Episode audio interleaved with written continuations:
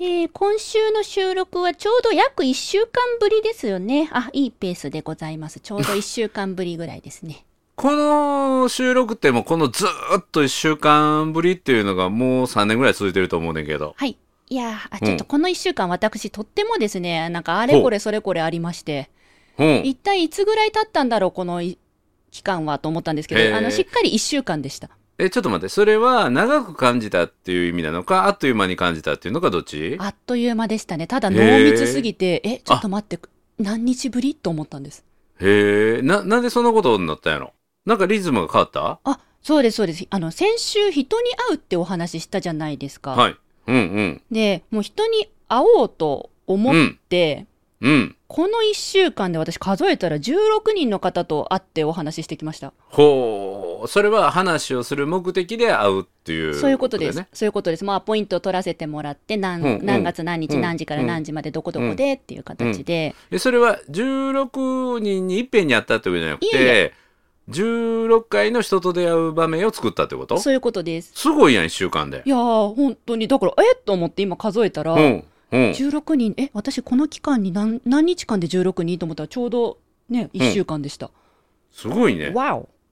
へえ、魔性の女みたいやね。え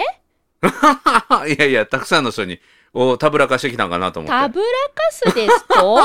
私はたぶらかすのではなくてですね、今、あの、いろんな方々に教えを請うております。へえ、あ、そういう目的を持ってやってきたっていうことだね。はい、そうですね。もう間もなくですね、こう本がいよいよ出版されるという方向に向いて動いていきますの素で晴、らしい。2冊目に2向けて冊ね。目に向けて、うんなので、今まで本をご出版されてる先輩方にアポイント取らせていただいおて、ー先輩たちは一体どうやって、あの、本と向き合ってるんですなるほどかとか、なるほど。あと自分のその展示会を教える講師の方の仕事ですよね。うん。うん。をご依頼くださるクライアントさんの会社に行って、うん。なぜ丸山に仕事くれるんですかっていうのもうん聞きに回ってまインした。タビュー。はい、インタビューしてました。へーすごい。ぜひね、その特に本の話なんかもそうだし、自分をなぜ選んでくれるかっていうのすごく僕自身も興味あるし、まあ、はい本を一冊目っていう時っていうのは著者としても何にもわからないから、たそだうただ出ました、そう終わりなんだけど、はい、まあ一冊目が出て、この二冊目はなんか準備がみんなしてるようやだと。そうなんですよ。本を書いて終わりじゃなくて、本が書きました、はいえー原稿が整い、本になるまでにしておくべきこと、本が書店に並んでからしておくべきことって、いくつか段階を踏んで、はいあのやっとくといいことってあったりするんでね。みたいですうんね。うん、それをベテラン著者の方から聞いてくるっていうのは、きっとね、はい、まあ、有料級のあいや話じゃないかと思うし、本当に。で、さらに自分をビジネスの講師であったりとか、はいパートナーとして選んでくれる人がなぜ選んでくれたっていうのを選ばれる理由を研究することになるから、はい。ちょっと今日の内容は、あの、有料級じゃないだと、え、どうなんでしょうか私は有料級のことを施していただいてるんですけれども。素晴らしい。おそれが皆さんにとってもう伊達有料に級たぶらしてこなかったね。たぶらかしてこなかったね、16人ね。え、魔性の女うんうんうんうん。素晴らしい。むしろなお名乗っちゃおうかな。魔性の女の丸山です。おようわからんよ。もう適当に言ったんやけどね。はい、ということで、あの、本編入っていこうと思います。なんか今日楽しみやね。うん、勉強になりそう。褒はい日常の中からダイヤの原石を探し光を当てる褒める達人的生き方を提案する今日も褒め立つこんにちは。なっこも褒める、褒める達人、褒め立つこと西村孝之です。こんにちは褒め立つビギナーまるっと空気をつかむ MC の丸山久美子ですこの番組はですね、褒め立つって何と褒め立つに興味を持っていただいた方、そして褒め立つ検定は受けた、あるいは褒め立つの講演会、研修を受けたんだけども、最近褒め立つご無沙汰だなっていう方に褒め立つを楽しく楽しくお伝えする、そういう番組です。やっぱね先輩方っていうのは工夫をたくさんしてるんですよそれまず、それは著者の先輩方の著話者ね。の先輩方もあとうんうんうん展示会のその講師業として関わらせていただいてる方々も私に見えない世界で働いていらっしゃってうん、もう業界の先輩方は先を見て広く見てうん。いろんな思いをしてらっしゃるんだなっていうのを感じますね。まず、何の話から聞こうかな。まずは著者の話はい先輩の話はいで得た情報っていうのところから聞いてみるはいあの私50項目必要な原稿を、えっと、結果58項目提出したんですおすごいやんへえ優秀優秀え本当ですか、うんただ、うんあと2項目さらにあの提出した後に書きたいなって思ったことが出てきてうんでそれを先輩に言ったんですようんそしたらあのなんか出版社さんにはそのいついつまでの期限があるからと提出の最終期限があるからそういうのはねぜひ前向きに相談してみたらいいよっうんてアドバイスをくださって、うんあのうん決して次の本まで温めようなんて考えず、ああそうんうのこのん本がより良くなると思うなら、編集者さんに連絡を取って、うんあのそういうコミュニケーションが大事だからねって教わったんです、うおーナイスなアドバイスだと思いますね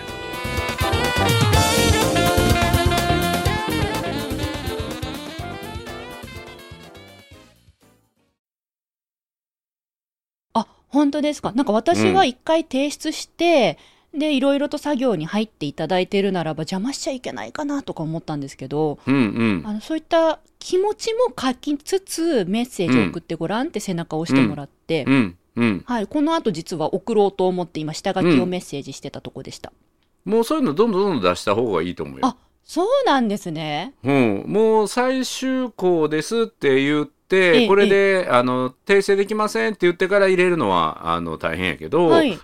そうじゃない段階初行段階とかやったらもうバンバンあの向こうは、はいあの膨らましたい方やから、へえうん、どんどん入れていったらいいと思う。西村さんも何か後から出したことってありますかあるし、え求められることもあるし求められることもある。だからその本が出るまではっていうか完全にその終了考慮、はいえー書き終わって本の締め切りも終わりになるまではもう自分はもうこの本を書くために生まれてきたこの後に自分は一冊も本を書くつもりがないぐらいも出し切るはい。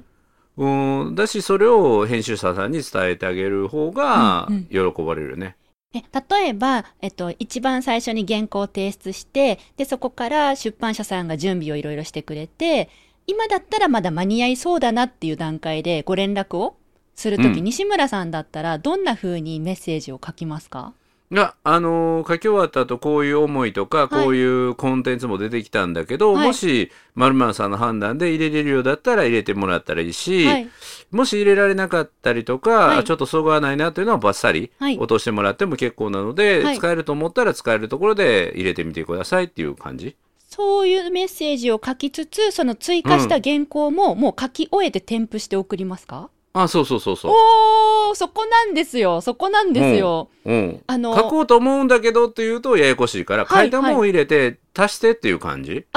なるほど。私ね、そこ足すせるもごんならくあの悩んだんですよ。うん。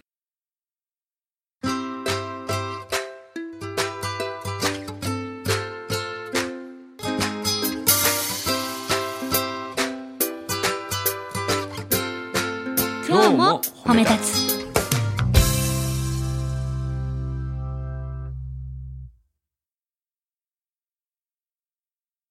自分でまず書いて、うん。で、送ったらいいのか、それとも、うんあの、追加してもいいんでしょうかみたいな感じで聞いた方がいいのか、うんそもそも聞いたらいけないのかって、この3択で迷ったんですね。うん。で、やっぱり皆さんおっしゃるのが、自分の内にあるものは一回書き出した方がいいと。うん。で、書き出した上で相手に判断を委ねるのが、やっぱり筋だよねって。うんうん、そうそうそうもうここまで来たら、はいあの編集者が求めてるのは文章言葉やから、はい。でそれを使う使わないはこの「個」に足そうとかはいっていうのは向こうが考えてくれるから、あるいは小丸、項目丸々足すのか、はい。別の項目にそれをさらに分厚くするために入れるのかっていうはい。あのキーワードはいくらでも足せれる要素あるので、うんうんあのぼんやりとしたバクとしたものははい投げられても、はいそれは編集者さんの作業の今の邪魔になるから。はい。今言葉文字と向き合って文字数を削る足す作業されてるから、はい。もうそれには具体的な文字、はい表現を投げかけて、はい素材を渡す感じやね。やっぱりそうなんだな、先輩たちは。いや、あのね、これが、その、どなたかと人と仕事をする、人とチームを組んで関わる時の自分の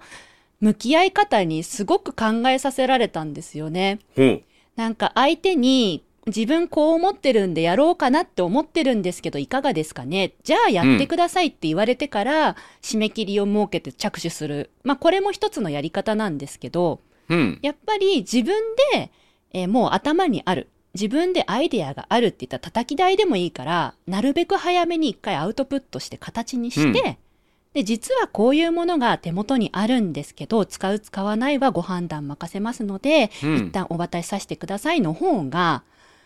あのなんでしょうこう本気が伝わるというか、まあ、自分が本気になるんですよね。うん。人から許可をもらったからとか人からお願いされてから自分が動こうだとなんかなんかその姿勢ってどうなんだろうってふと思ってで先輩たちはどんな風に人と関わりながらお仕事出版されてるんだろうって思ったらやっぱり自分主体なんですよ。うん。うん、で相手に判断を委ねるっていう自分はもうできる限りのことをやって相手に委ねるんですよね。うん。うんだ。から、あ、なるほど。やっぱりそういう、あの、姿勢、向き合い方が大事なんだなって、やっぱり西村さんの話を聞いても感じました。うんうんはいまあそれはね今のこの本が出来上がっていく段階においての、なんていうかなちょっとイレギュラーな内容だけどね。いやこういう些細なことが、うん初心者はつまずくんですよ。てか、初心者っていうか丸山はね、つまずいたんですよ。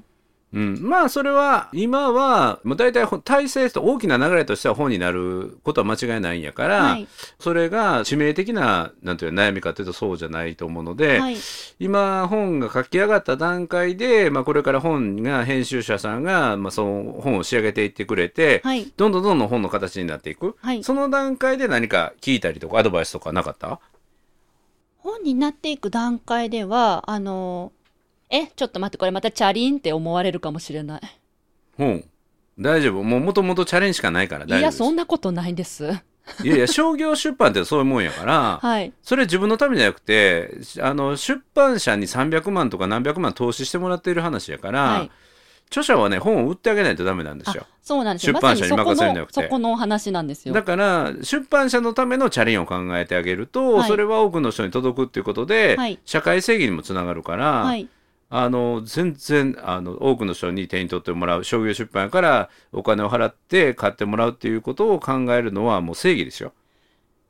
では、あの、本当にリアルなお話をしますね。うん、 4個目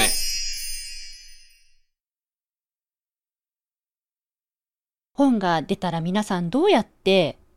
まあ、部数を伸ばすために努力をしてますか、っていうことをうん先輩たちに聞くと、まあ、それはそれは、あの、ここでは言えないようなこともいろいろあったりとえか、どういうこと言えなどういういこと言えないようなノウハウを教えてくれたりとか、あうんうんうんうんの、いい意味で、いい意味でう。んうんうん、はい。ちょっとごめんなさい。あの、金もらわな言われへんやつやなちょっ。とあの言ってしまうとその先輩方に申し訳が立たないのあでそうなんや。はい、へってーいうことがあったり、うんうんうんあとはやっぱり自分でその企業さんとかとうんもう事前に組ませてもらってコラボさせてもらって、そういう企画をもう準備してうんでここの企業さんでこういう研修をやるからその教科書の代わりに本を30冊うん50冊みたいな感じで予約注文を入れるっていう先輩がいらしたんですね。うんあこれだったらあの私も周りに企業さんとかもしかしたら協力してくれる人とか、うウんェルカムって方いるかもしれないからできるなって、なったらみんなハッピーだなっていうのが分かりました、うんそうこういう本が出る前の動きですね、うんうん、やっぱ皆さんいろいろと自分のうんなんて言うんでしょう人脈だったりなんかフルにフルに連絡を取ってるんですようんだからお仕事いただくまで待つとかじゃなくてうんなんかフルに自分から先輩たちは提案をしている人が多くてそこが大きな気づきでしたどういう人に連絡を取ってどういう依頼をしてる感じ例えば先輩の A さんは企業研修を直接、あの企業とやり取りして受注してる方なんですね、うんそしたら私は何月頃に本が出る予定です内容はこういう予定です、うんつきましてはえ毎年させていただいてる研修の内容を今年こういう形で本を教科書にしながらうん進めるのはいかがでしょうかみたいなことを著者の先輩から提案してるんですよねなるほどしかも早い段階でうんうんへえーって思いました、うんなるほどあとねちょっと話を戻して、はいそのここでは言えないような、はその先輩方がやってるとっておきの方法っていうのを、はいまるちゃんが聞いたわけやんか。はい。それはまるちゃんは採用するの。はい、します。おお。それやると何冊ぐらいプラスアルファを売れそうなイメージになるあ、これは未知数ですね。未知数ですけど、うん。あの、ハッピーになる人が増えるので、うん。冊数が仮にそこまで何百何万って伸びなかったとしても、ハッピーになる人が増えるので、私はやります。うーん。ハッピーになるっていうのは具体的にどういうことその、私が動くことによって、うんえっと、関わってくれた人たちうん。が、ハッピーになる感じです。私が自分がハッピーになるというより、一緒にやってくれた方々たちが楽しかったり、喜んでくれうるん仕掛けで、ちょっとこれはで、それ、内緒ねうっんて言われて。それは本が売れることにもつながってくる売れることに若干つながる、あと広がることにつながるうん。感じですね。うーん売れるのはなるほ後ど々かもしれないじゃあ。今後、まるちゃんの本が出てからというか、出る前後の活動で、ハッピーな人が増えていくわけやね。あそういうふうにしたいなってすごく思いました。だから、うん私があの合わせてもらってる著者の先輩たちって、うん。あの、なんかすごいね、よく笑うんですよ。ほうほうほう。よく笑ううんですよ。その、どういうこなんでしょう、仲良しな著者さんたちがいと。て、うん。うでもん。本当に仲良しなんですよ。うん。学生の部活みたいな感じで仲良しなんですよ。うん。共に戦おうみたいな。ああ。まあこれね、著者だけがわかる心理なんだけど、はい。著者ってものすごいね、あの、謙虚になれるんよ。謙虚。本って本当に、あの、売れないもんやから、そのまましておくと。うんうんうん。でそのほっとくと売れない本というものをいかに自分がねいい思いを持って世の中にその思いを広めたいかっていうのを、はい出版社とともに編集者とともにチャレンジするんだけど、はい。その時にすごい無力感を感じたりする時があるよあ、ね。もうおっしゃる通り。あはい。うん、ベストセラーとかスマッシュヒットバーンってもう何十万も売れちゃう人はいいんだけど、はい。大概の著書ってそうじゃないからその中で伝えたいことっていう思いはと、いそれが広がっていかないっていう中で苦しむじゃないけども、はいその中で、まあ、謙虚さであったりとか、はい。あるいは仲間の大切さに気づいていくので、はい。そういう意味で言うと著者人脈とか著者仲間っていうのはすごい貴重やね。ありがたいですよ、本当に。うで、ん私はどうしてもその、売りたいって思ってたんですけど、うん先輩たちに聞いてったら、まるちゃんと、うん、売り上げは後からついてくるの。うん、大事なのは、まるちゃんの分身で本うがん響くかどうかなのって。うん。だから、売りたい、売りたい、売りたい、売りたいって、まるちゃん一人が動いたって、まあ、うん売れたって数百冊だよってっうん、うん、て言われて、うん、本の世界はその数百冊大事だけど、でもねって、本が良ければ広まっていくものだからって言われて、うん。だから今できることは、その原稿を思いついたあと2個あるんだったら、うん、一生懸命書いて出版社さんにうん出、してみてとか、うん。あと自分を磨きなさいって言われて。おーお、どうどういうことどういうこといい話じゃん。はい自。分を磨けなさいって。 4個目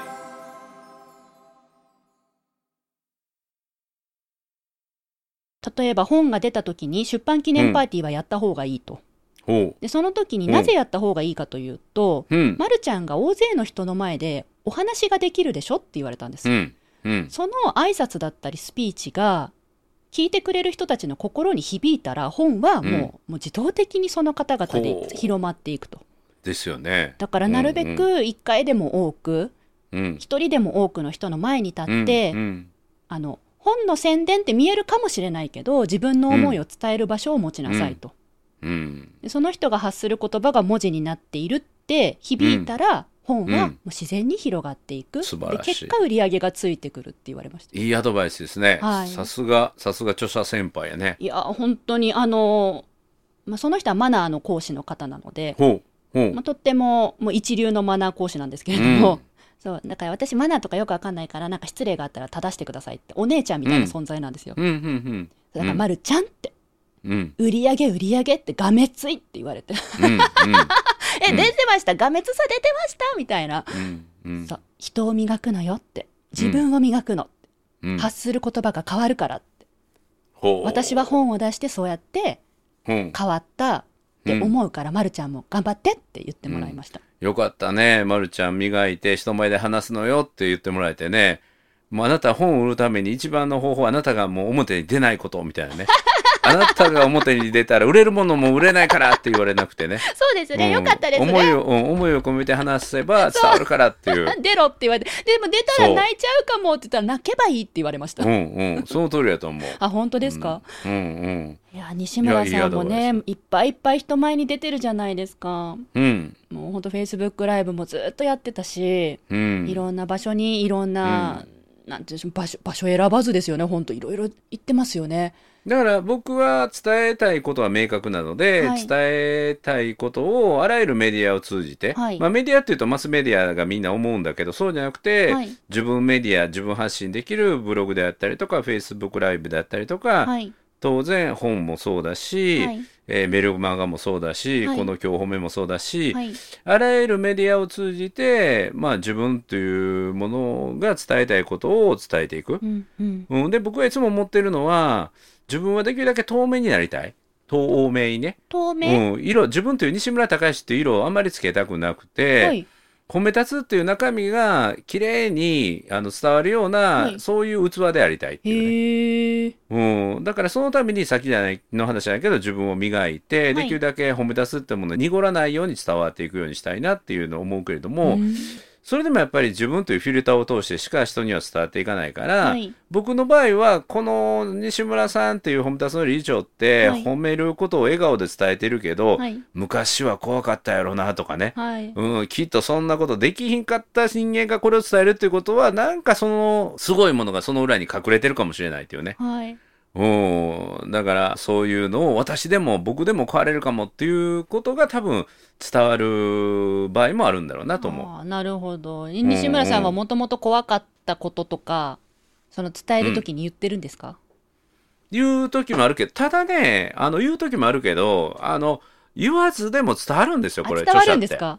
伝わるもんなんですよ、へえもう発露っていうか、はいあのまあ、よく話すことは人格の発露っていうんだけど、はい。発露ってこうお湯のみとかに中に熱いもの冷たいものが特に冷たいもの入ってるとあ外に梅雨が出るじゃないですか。はあ、はあはあ、はいはいはい。あれは昔、まあ今だったら、あの気温、温度差で空気中の水蒸気はいがはい中の冷たい氷とかでその表面上冷やされて水滴がくっつくっていうふうに科学で理屈わかるけど、はい。昔の江戸時代というかもっと昔の人っていうのは、あれは中身が染み出たもんやと思ったんですよ。なるほど。漏れちゃってると思ったんでそすう、ね。それを発露って言うんだけど、へえ。発表の発に梅雨の露ね。はい。うん、だから話すことっていうのは人格の発露。だかはい。らその人の中身が染み出るように伝わってしまうもんなんですよう。ん。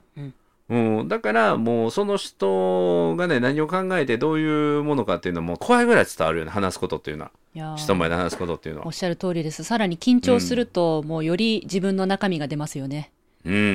はうーい。んうんいいです。そう。四歩目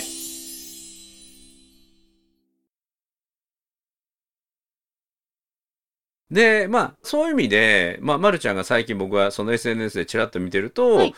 あの著者さんの出版パーティーに行ったりねあそこで司会してたりする機会が多いのはそうそうそうそういうことかっていうのでそっちの方は理解できたんだけどはもいう一つそうのはい。自分があの発注者、はい。講師として発注者に選ばれる理由を聞きに行ったっていう話もあったんだけど、はいそっちも僕ものすごく気になってるんやけどどんなもんなんそれは。ありがとうございます。うんあのーもう、これはですね、びっくりするようなことを言われまして、どんなこと明るいんですって。へえあ明るい大事やね。あの、んなんていうかね、こう、セミナーって眠くなるらしいんですよ。うんうんうんその要素もあると思う。はい。うん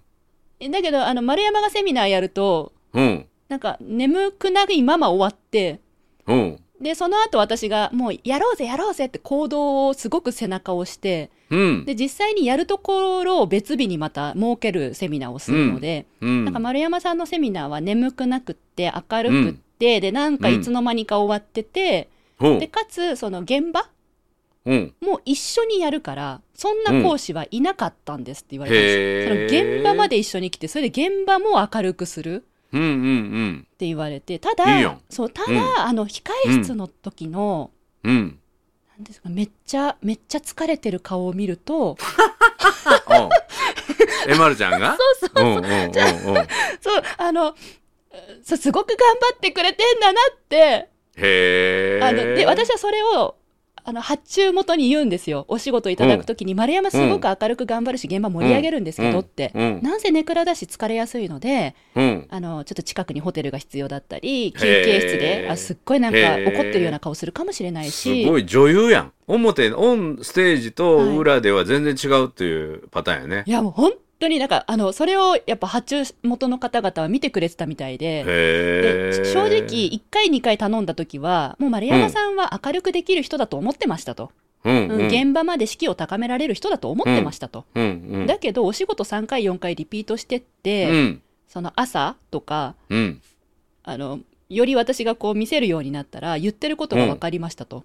うんだからあの人間味があって説得力があるので、へえ丸山さん以外にむ頼むつもりはありませんみたいなことをすごいね2社さん言ってくれてこの1週間でえへーみたいなそこを見てくれてるならもう私も怖いことはないと思って素晴らしい、はい僕も似てるんよ僕も似てるけれども僕の場合は楽屋でも演じてるですよねですよね西村さん、うんちゃんとしてるイメージありますもん楽屋でも楽屋まで演じて、は家の近くのバー帰ってきても演じてて、はい最後家帰って寝てから演じるのをやめるぐらい かなそれ起きてる間ずっと頑張ってる、起きてる間ずっと基本的には演じてるねすごいなあもう求められる姿を出していくようにしてるかななるほどあの私のその控え室での姿とか裏での姿っていうのを、うん私が教えてる方々にも最近見てもらうようにしてるんでうすんうよ、んうんもう裏なんてみたいなこういう感じで気抜きますからとか、うんああはい、で表でその分頑張ってでも頑張りすぎて変な風にならないように、うんこうやって頑張るんですとか、うんで表で失敗したら裏でもうギャン泣きして、おうそれでも表でまたうんニコッとして出るんですとか、うもうギャン泣きも見てもらってるんですよ。うん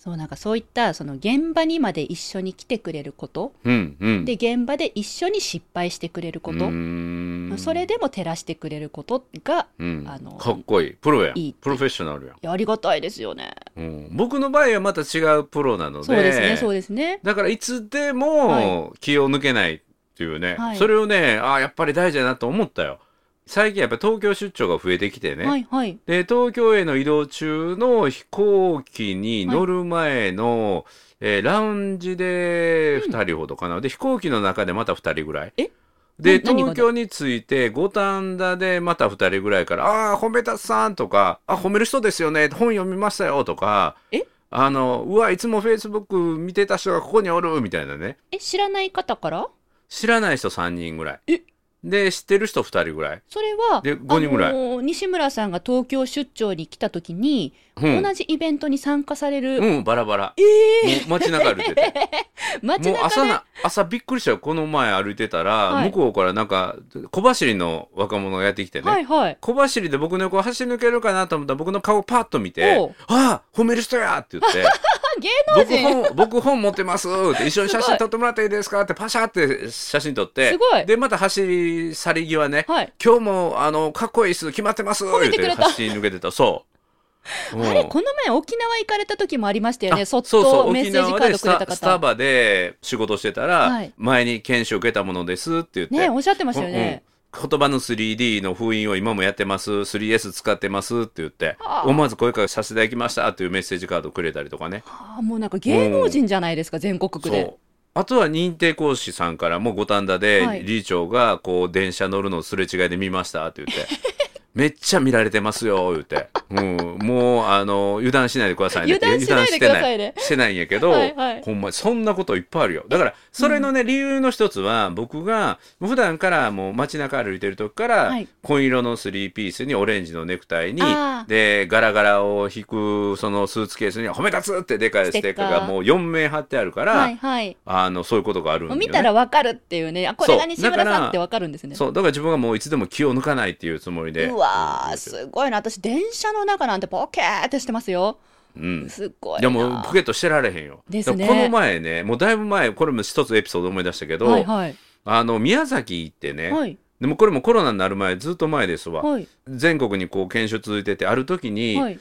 宮崎の都城というところうんに泊まりがけで研修行くことがあって、はい夜の研修だったんだけどもう前後の移動で昼の早い時間に着くっていうので、はいでどうしようかなと思って、うんうん僕サウナ好きなので、はい都城でサウナ検索したら、うんサウナがあったんですよ、はい。でそのサウナ入っててね、うんうん。でサウナ入ってたら向こうから声かけてくる人がいえて、ちょっ「とうわ待っホて。メダスさんですよね」って言ってサウナの中でそうマびっッパでくりですよマッパびっでくりでその時は僕はもうタオル1枚やからね はホメダスタイルしてないから、はいはい。うん、あれと思ったらね、はいそのレンタルしたタオルの色がオレンジやったミラクルここれ実話やからこれ実話やから それネタでしょ本ネ当タにじゃないで本すか当そにれ。本当にさすが持ってますね。いや、もう、うん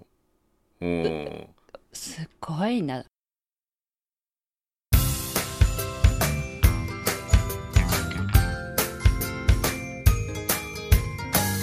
褒めるだけが褒め立つじゃない今日も褒め立つ。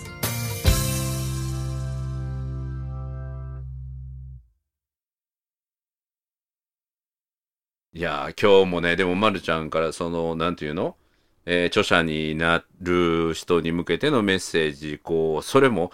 もうここでしか言えないっていうかここでも言えないようはな、いもう有料級のはいアドバイスをもらったり、それ以外にも人として磨くんだよってアドバイスをもらったりとか、そうあでるすいねはまるちゃんが仕事をいっぱいもらえる、はい。うん、選ばれるというね、理由。うん、魔性の女かなと思ったけど、僕のもう一つの魔性の女、これかなと思ったんですよ何。ですかまあ、しょうがない女。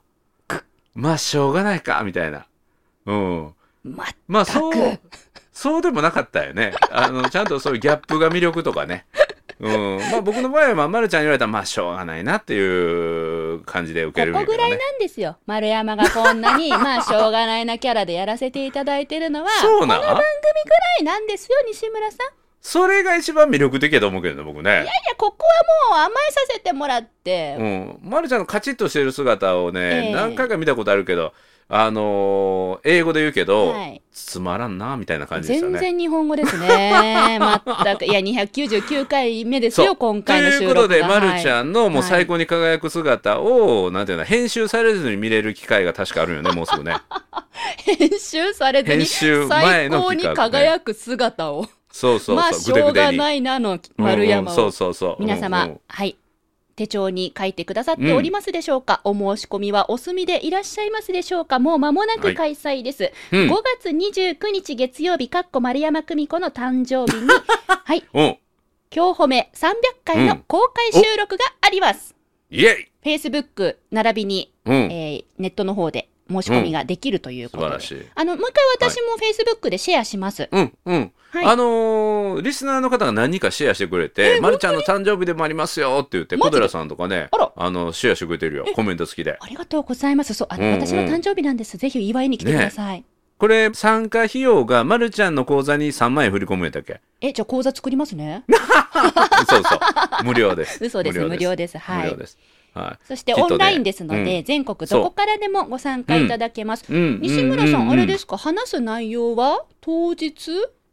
もうその当日の打ち合わせからもう見てもらいましょうよあ、じゃあ、あ、えっと、申し込んでいただいた方々にオンラインに集まってもらって、うんうんで、お時間来て用意ドンってなったら、そそうそうこから打ち合わせも見見せそうるんそうそうでだすからか7時スタートなんだけど7時前ぐらいから入っていただいて、はい。で7時半からも収録始める感じ、はいはいで1時間弱、はい。だから7時半過ぎたらもう途中ニュースはできない感じになるなっほどてしまうので、はい。まあ、できたら7時前に入ってもらってそこから打ち合わせはい。もしかしたら参加者の皆さんからお題をはい。もう300回記念のお題を募るかもしれないし、おー、こういうこと話してほしいですって。そうそうそう、うん、あるいはまるちゃんへの質問とかね、おー。うん、要望とかねお、要望。はいはいはい